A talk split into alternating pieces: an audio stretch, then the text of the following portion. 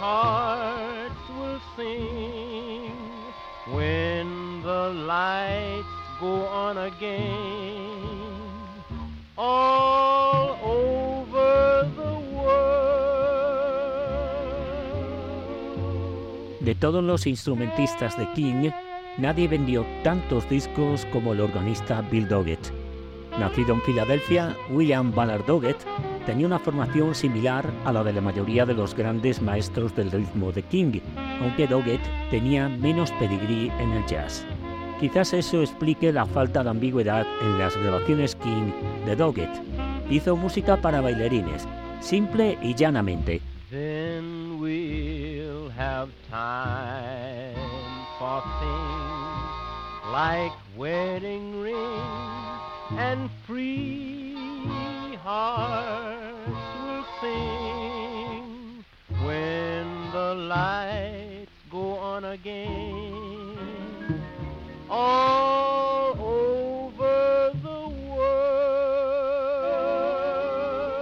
se hizo famoso como organista, pero se inició con el piano. Dirigía su propia banda a los 15 años de edad, pero su primera exposición significativa se produjo cuando se unió a la banda de Lucky Milinder en 1940. En este maravilloso número que nos ha servido para dar comienzo a esta nueva entrega King, una obra maestra durante la Segunda Guerra Mundial, When the Lights Go On Again All Over the World, cuando las luces vuelvan a encenderse por todo el mundo, el piano suyo. Dos años después, en 1942, Doggett se unió al popular grupo vocal In Spots como pianista y arreglista. También fue un músico de sesión activo, trabajando con Helen Humes, Jimmy Rushing, Winona Harris y Jimmy Witherspoon, entre otros.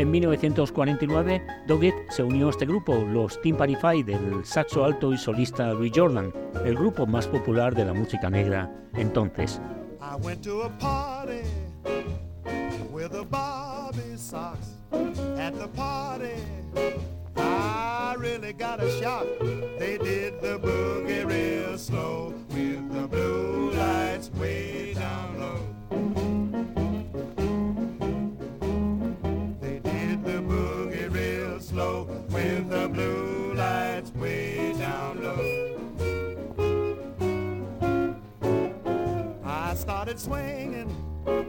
All she did was rock. Kept on swinging. She said, Now, now listen, Pop. I like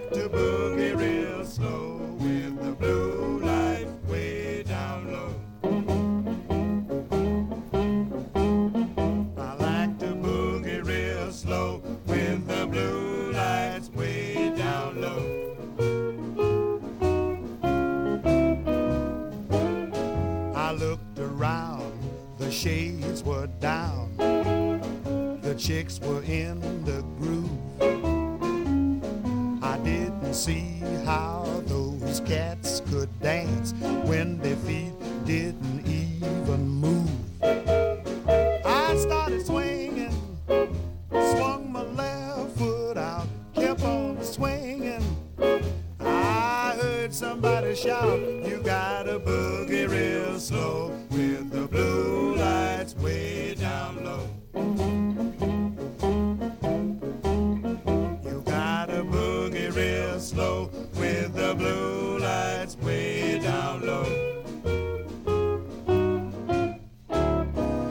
en Enfoque Crítico.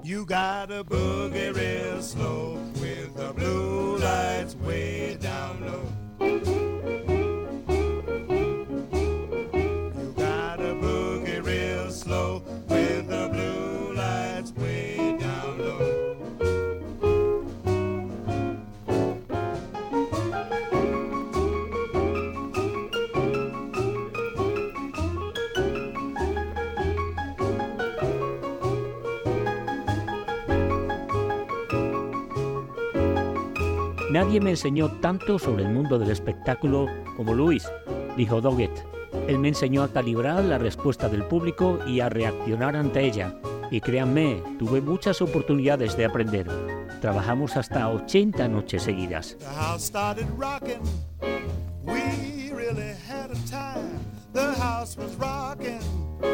I almost lost my mind. I couldn't boogie real slow with the blue lights way down low.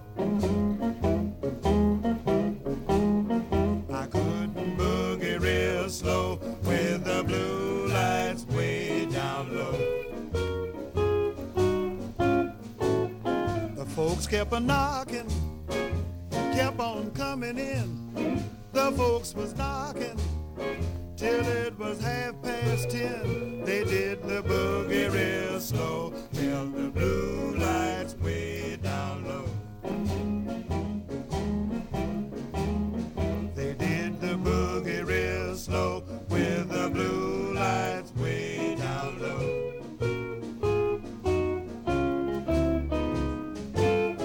The girls and boys made so much noise. They even had a raid. They those cops could find was ice cream and lemonade. Oh, what a party! I should have stayed at home. Oh, what a party! I was like a chaperone. I couldn't boogie real slow with the blue lights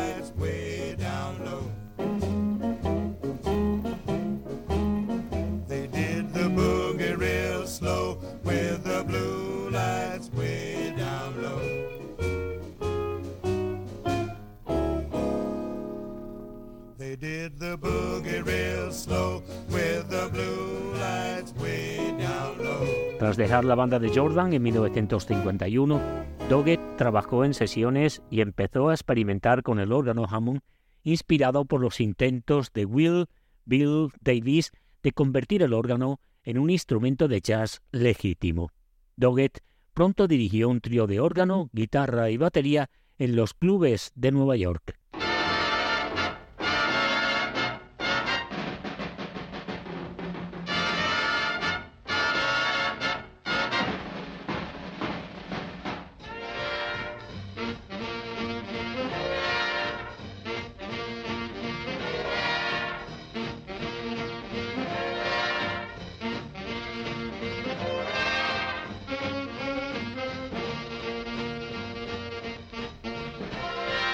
Henry Glover contrató a Doggett para King y el organista grabó por primera vez para el sello en enero de 1952. Doggett aún no había encontrado el sonido que le haría famoso, pero el trío fan de Big Dog de esa primera sesión es muy decente. Say, look a here, Lucky. What's this place uptown that all the hep cats rave about? Savoy, Bacon, Savoy. Well, tell me, Jack, what's this place like? So I can come up and swing some night. Savoy, Where the feet start stomping. Savoy, When the band starts romping. Savoy, Watch the folks start jumping. There, boy. Then your heart starts thumping. So boy, boy, come on and jump for joy. We wanna go, we wanna go, we wanna go there. Where? There, boy. Where your feet cause a panic. There, boy. Grab a cook or mechanic. There, boy. Let yourself go frantic. There, boy. While the jive Titanic. So There, boy, boy, come on and jump for joy. We wanna go, we wanna go, we wanna go there.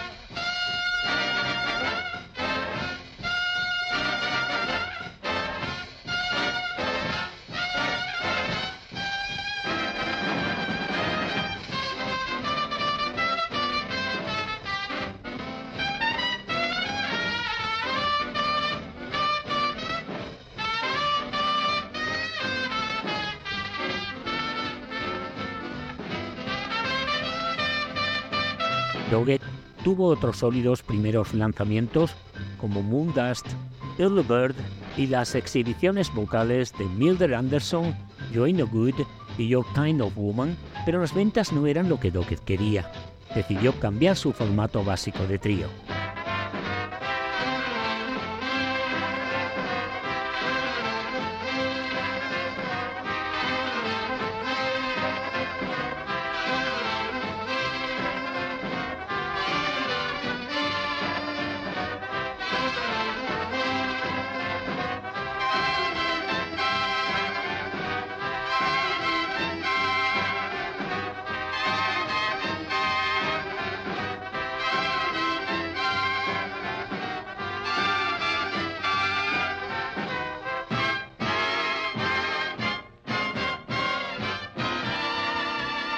Bill Davis y yo nos parecíamos mucho porque los dos tocábamos en un trío de órgano, explicó Doggett.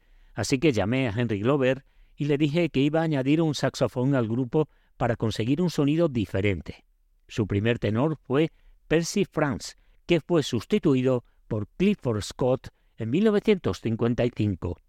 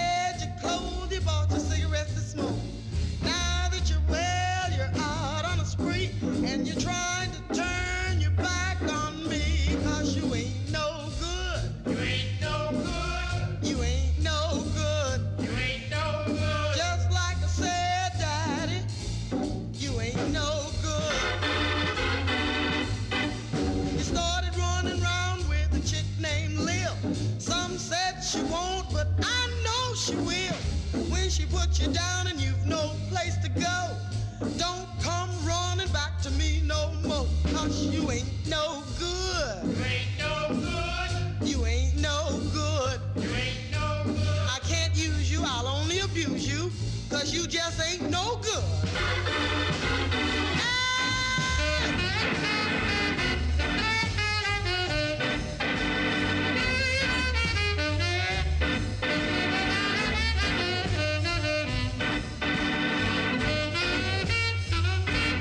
Otro movimiento clave de Doggett como líder de banda fue contratar al gran guitarrista Billy Butler.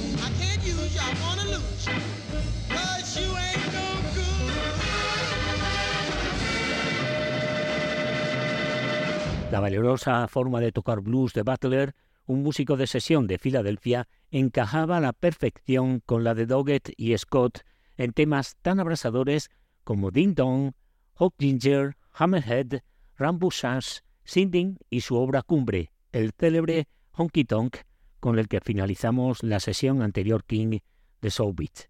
Técnicamente, Doggett no era un gran organista, pero cuando se trataba de marcar un ritmo bailable, era soberbio. En ocasiones hacía solos, pero sobre todo se concentraba en el ritmo, el groove, y dejaba el trabajo pesado a Clifford Scott y Billy Butler. Doggett, Scott y Butler formaban un trío formidable. Si añadimos al batería Beresford Sefer y al bajista Carl Pruitt o Edwin Conley, nos encontramos ante una de las mejores bandas de rhythm and blues de la década.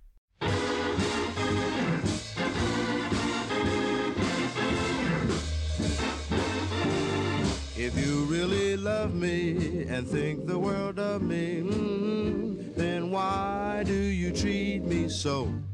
If you really love me and think the world of me, mm, please don't let me go. If you should leave me, I know it would grieve me, mm, and it would hurt my poor heart so. If you really love me and think the world of me, mm,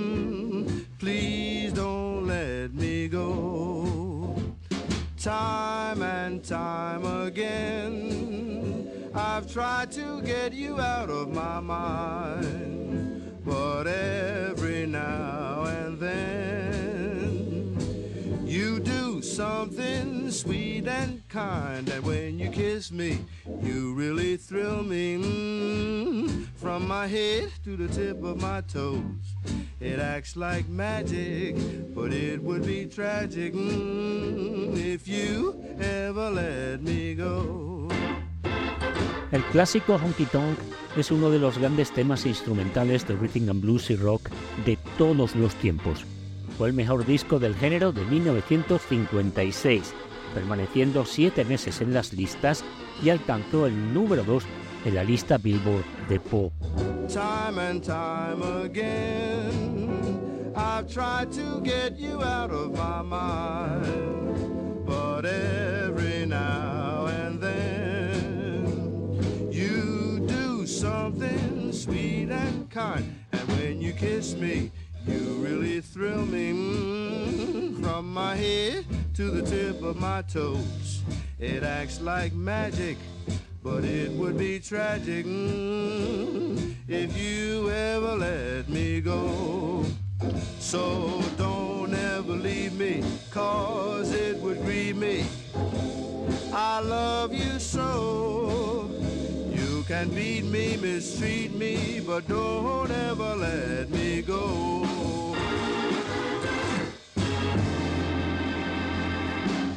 El disco ganó numerosos premios de la industria y vendió la asombrosa cifra de un millón y medio de copias a finales de ese año.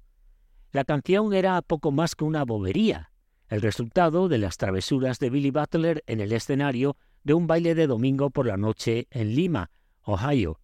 Doggett recordó, llegamos temprano, nos preparamos, jugamos al billar, fuimos al restaurante, los chicos tomaron algo y luego fuimos a tocar al baile. Hicimos algunos de nuestros números y todo el mundo en el baile estaba disfrutando. The lights, then we'll dance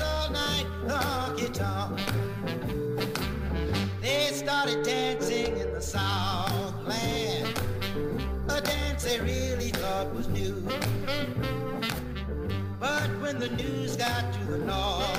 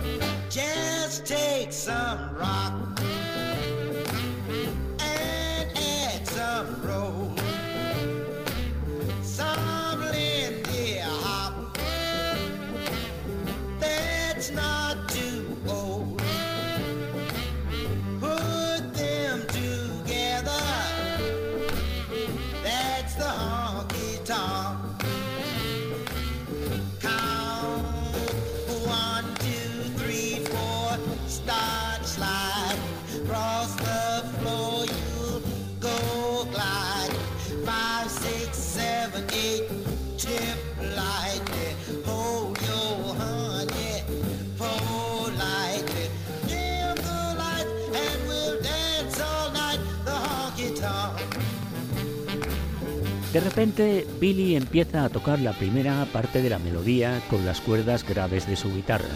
No sabíamos qué hacer, pero no queríamos parar porque la gente ya había empezado a bailar. Así que Billy terminó sus 12 compases y yo seguí el ritmo shuffle con el órgano y todos los demás también.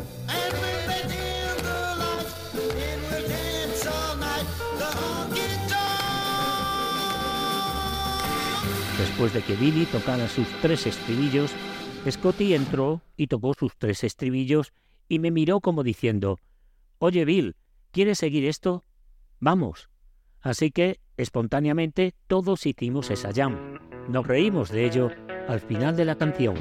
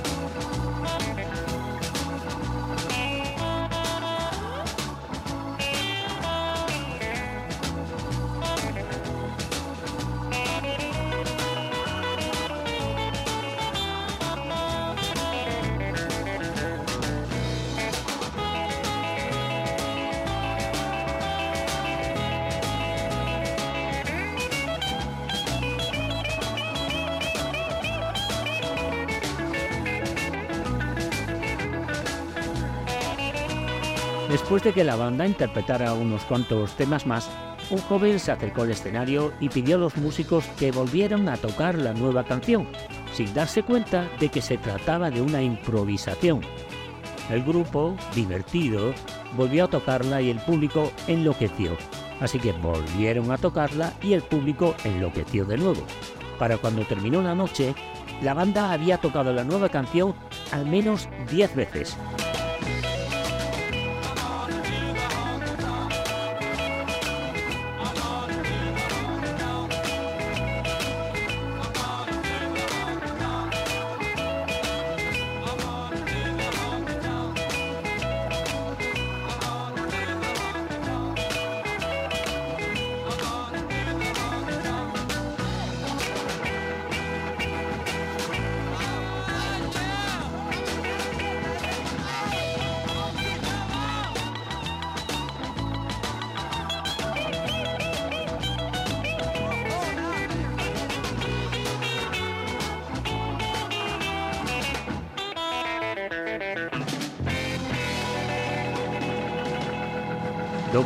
Sabía que tenía un éxito en sus manos.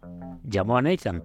La buena noticia era que Doggett tenía un éxito monstruoso. La mala noticia, le dijo Nathan, fue que la canción era larga y tendría que estar en las dos caras de un single, ya que era la única forma de presentar una canción de más de tres minutos en aquellos días.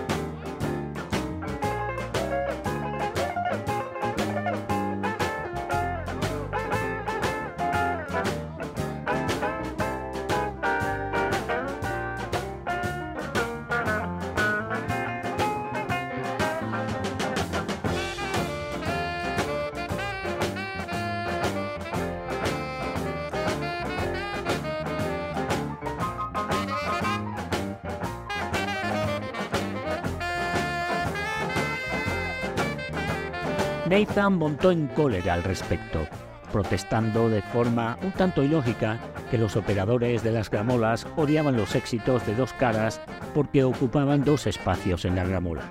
Doggett se mantuvo firme y Honky Tonk, con la que finalizamos, repito, la sesión anterior de Soul Beat, la titulada Masters of the Groove, parte 1 y 2, se grabó en Nueva York en junio de 1956. Según Doggett, la sesión fue facilísima.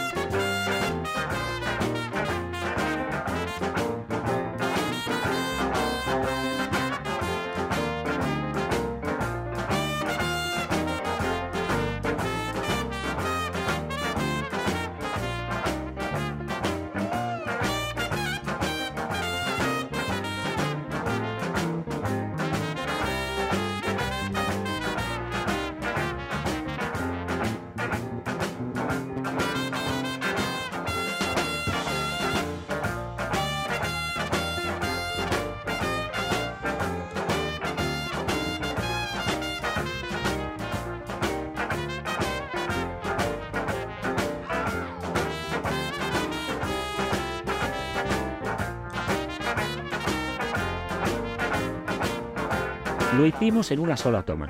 Todo salió bien. Fue una de esas cosas imposibles de repetir conscientemente. Me lo metí en el bolsillo enseguida.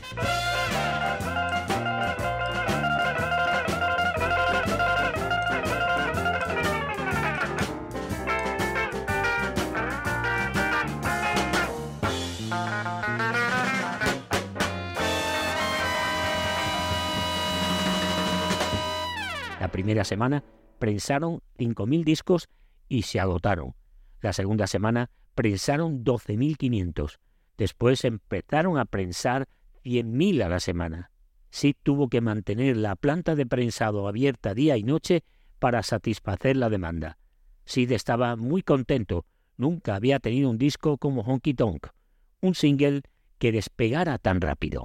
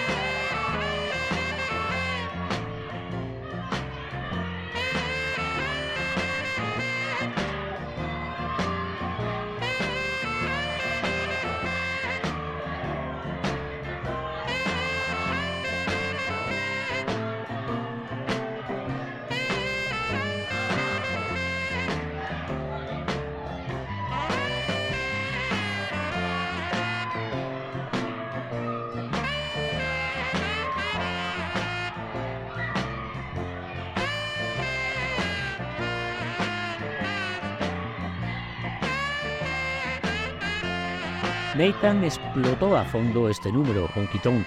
Apareció en innumerables álbumes de Doggett, así como en numerosas recopilaciones de varios artistas en King, además de temas que intentaban aprovecharse del éxito de forma más sutil. Nathan también hizo que Doggett grabara canciones tan descaradas como Honky Tonk, parte 3, Honky Tonk Bossa Nova, Honky Tonk Pop e incluso un Honky Tonk vocal en el que participó el solista de Atlanta Tommy Brown, ofrecido en la edición de hoy Soul Beat en sexto lugar junto a una formación dirigida por el saxofonista de la casa y de la banda de Doggett, Cliff Scott.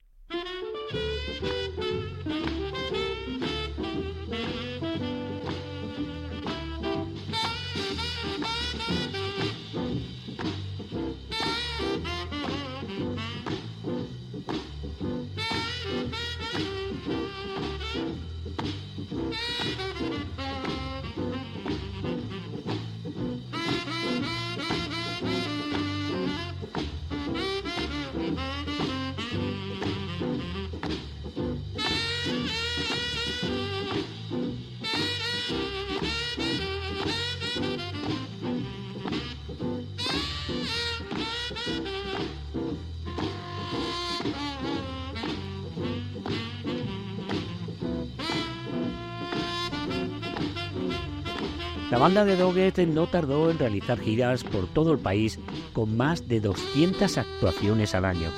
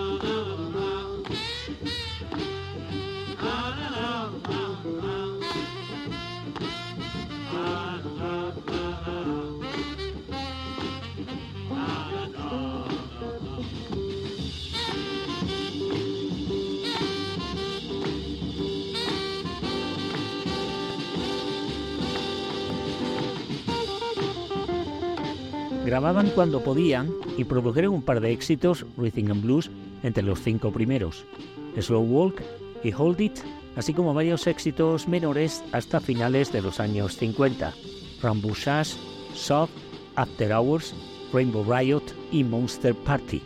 Doggett también formó equipo con Neil Bostic para dos éxitos, Bolo Rock y Babins Rock.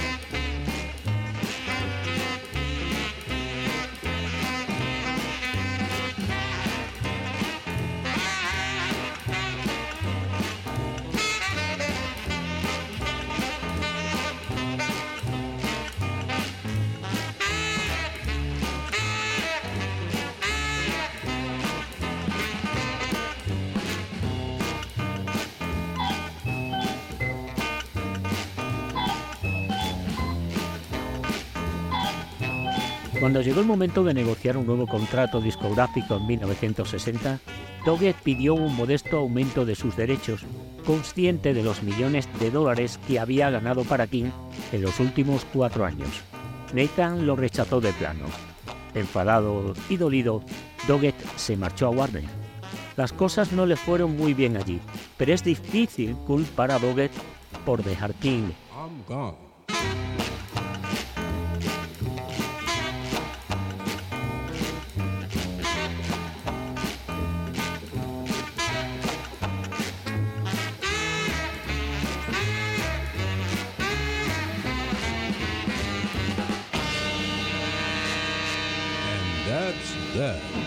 Sid era bastante tacaño con el dinero y brusco con la mayoría de sus artistas, recordó Doggett con pesar.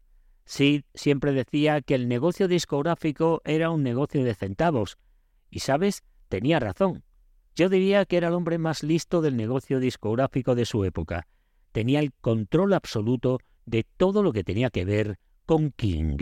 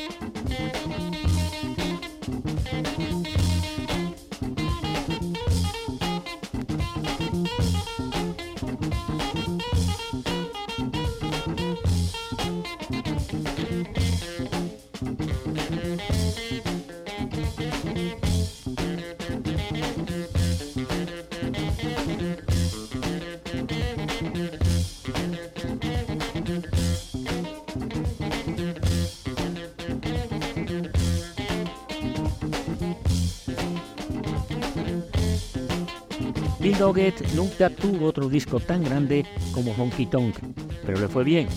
Después de dejar Warner, grabó para Columbia, ABC, Sue y Roulette. Y siempre estaba de gira. Siempre había una multitud de gente en algún lugar que quería bailar toda la noche al son familiar de Honky Tonk.